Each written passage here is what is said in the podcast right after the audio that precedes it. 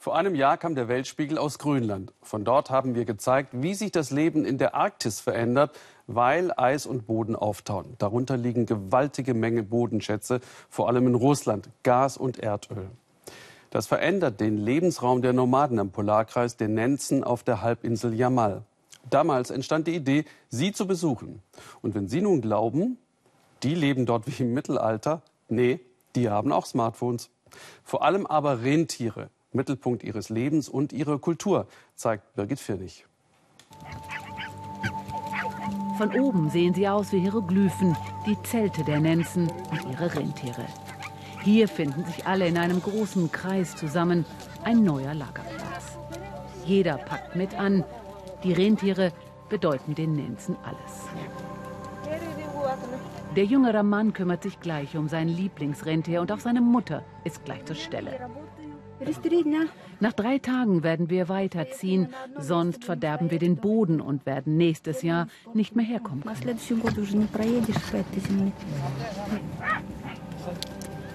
Sie werden weiterziehen, aber ohne den zehnjährigen Sohn Raman. Für ihn ist es der letzte Tag mit seinen Tieren, mit seiner Familie. Morgen kommt der Hubschrauber aus der Kreisstadt und bringt die Kinder zur Schule. Eine neue Zeit ist angebrochen. Die Kinder müssen lernen. Sie werden in der Zukunft wohl kaum noch so viele Rentiere haben wie wir, denn in der Tundra werden immer mehr Bohrtürme hochgezogen, Gas wird gefördert, darunter leiden die Rentiere. Trotzdem halten Nikodja und ihr Mann an ihrem Leben als Nomaden fest und ziehen das ganze Jahr durch die Tundra über die Halbinsel Jamal. Im Winter sogar bei bis zu minus 50 Grad. Ihren Sohn Draman bereiten sie behutsam auf das Leben in der Stadt vor. Obwohl er am liebsten hier draußen ist, in der freien Natur.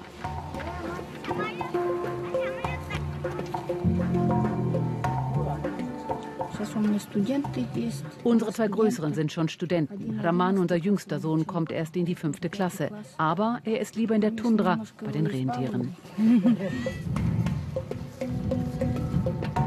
Der Abschied fällt ihm schwer. Raman hat sein eigenes Rentier, seinen eigenen Hund und seine Freiheit den ganzen Sommer.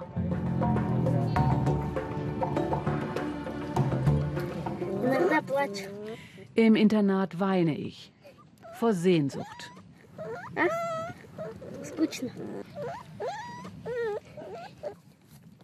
Aber mir gefallen die Fächer Technologie und Mathematik am besten. Damit beschäftige ich mich am liebsten im Internat. Ich will Pilot werden, später.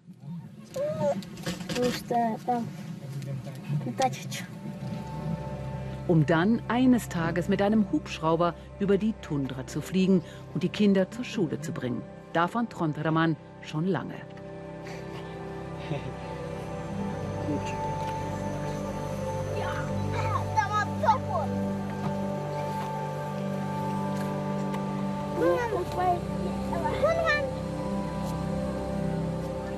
Aber wie lange wird das Leben in der Tundra noch möglich sein?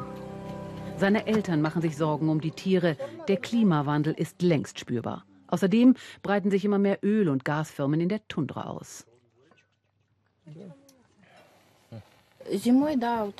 Man sieht, wie sich im Winter der Rauch aus den Türmen auf den Schnee legt und eine harte Kruste bildet, sodass die Rentiere nicht ans Futter kommen.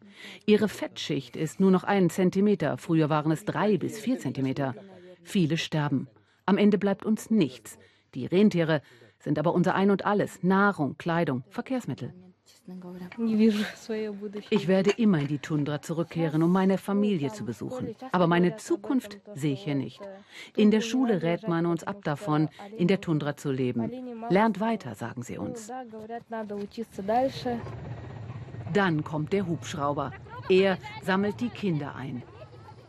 Nikocha weiß, dass sie ihren Sohn nun monatelang nicht mehr sehen wird, denn sie wird ihrem Mann helfen müssen bei ihrem anstrengenden Treck durch die Tundra.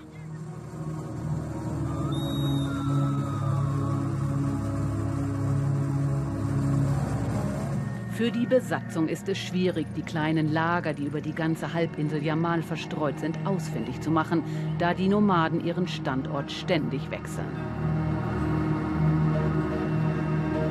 Da der Permafrost auftaut, entstehen hier Seen, wo früher keine waren.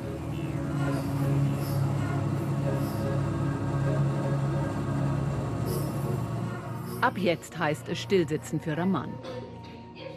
Damit die Nomadenkinder ihre Sprache nicht verlernen, werden einige Fächer sogar in ihrer Sprache unterrichtet. Vera unterrichtet hier seit 25 Jahren.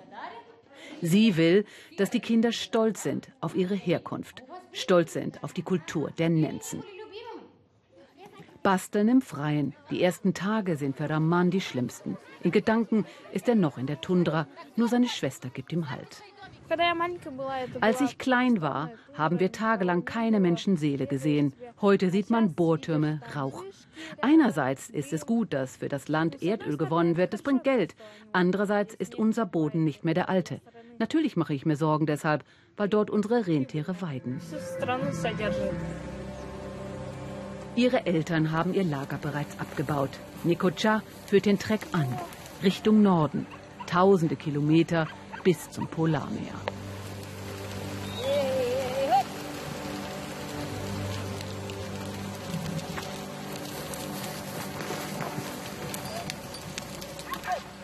Bald werden die Weiden schneebedeckt sein.